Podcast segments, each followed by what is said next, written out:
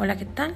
Mi nombre es Adalí de León y en este audio trataremos un tema controversial que está quejando a la mayoría de los docentes, que es la evaluación educativa en tiempos de COVID. Por lo que daremos respuesta a tres preguntas esenciales. ¿Qué se ha evaluado en el alumno? ¿Qué se le debe evaluar al docente en tiempos de COVID? ¿Y cómo interviene la legislación y las instancias correspondientes en esta nueva normalidad? Considerando que la evaluación es un proceso que permite obtener evidencias, elaborar juicios y brindar retroalimentación sobre los logros de aprendizaje de cada uno de los alumnos, se ha trabajado con la sistematización del acompañamiento formativo de los alumnos y la valoración de los aprendizajes esperados de manera objetiva por lo que se lleva a cabo una evaluación formativa de los contenidos básicos referentes a lectura, comprensión lectora, escritura y resolución de problemas. Para lograr tener evidencia de los avances, ha sido necesario tener un acercamiento continuo y directo con los alumnos a través de plataformas digitales, como lo son grupos de WhatsApp y Zoom. Se ha creado carpetas de experiencias de las actividades elaboradas, donde, se da una, donde no se da una calificación, sino que se da una retroalimentación del logro de los objetivos planteados. Asimismo, se ha evaluado la disposición de atender las indicaciones y responder las actividades, no con un número, sino con un seguimiento del cumplimiento de las actividades realizadas.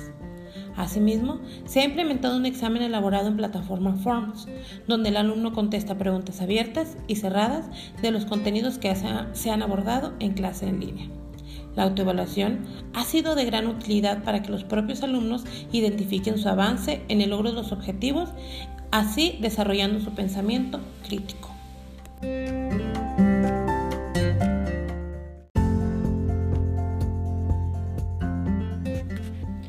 No solo los alumnos han desarrollado habilidades, sino que también los docentes estamos evolucionando y desarrollando nuevas habilidades y para ello la Secretaría de Educación Pública, como instancia rectora, ha ofertado diversos cursos en línea en los que aprendemos a utilizar las plataformas como son Teams y Google Classroom, mismas que cuentan con herramientas que se han implementado en el desarrollo de las clases en línea y en el seguimiento de la evaluación de los alumnos.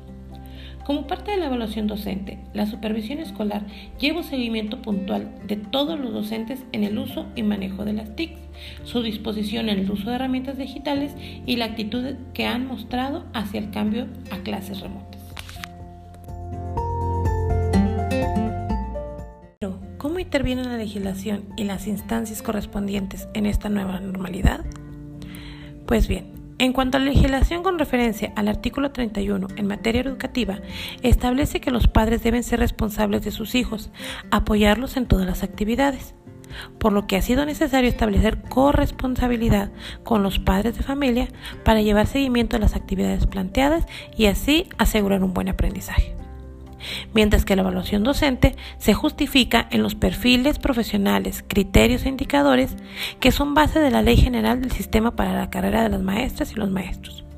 Estos perfiles describen la docencia que se quiere en la nueva escuela mexicana, basada en las mejores prácticas docentes, el compromiso profesional y la responsabilidad. Un docente profesionista preparado, competente, honesto y sencillo, sensible y atento a las situaciones de vida de los alumnos. Pues bien, esta contingencia es una oportunidad para aprender, renovarnos y mejorar cada día.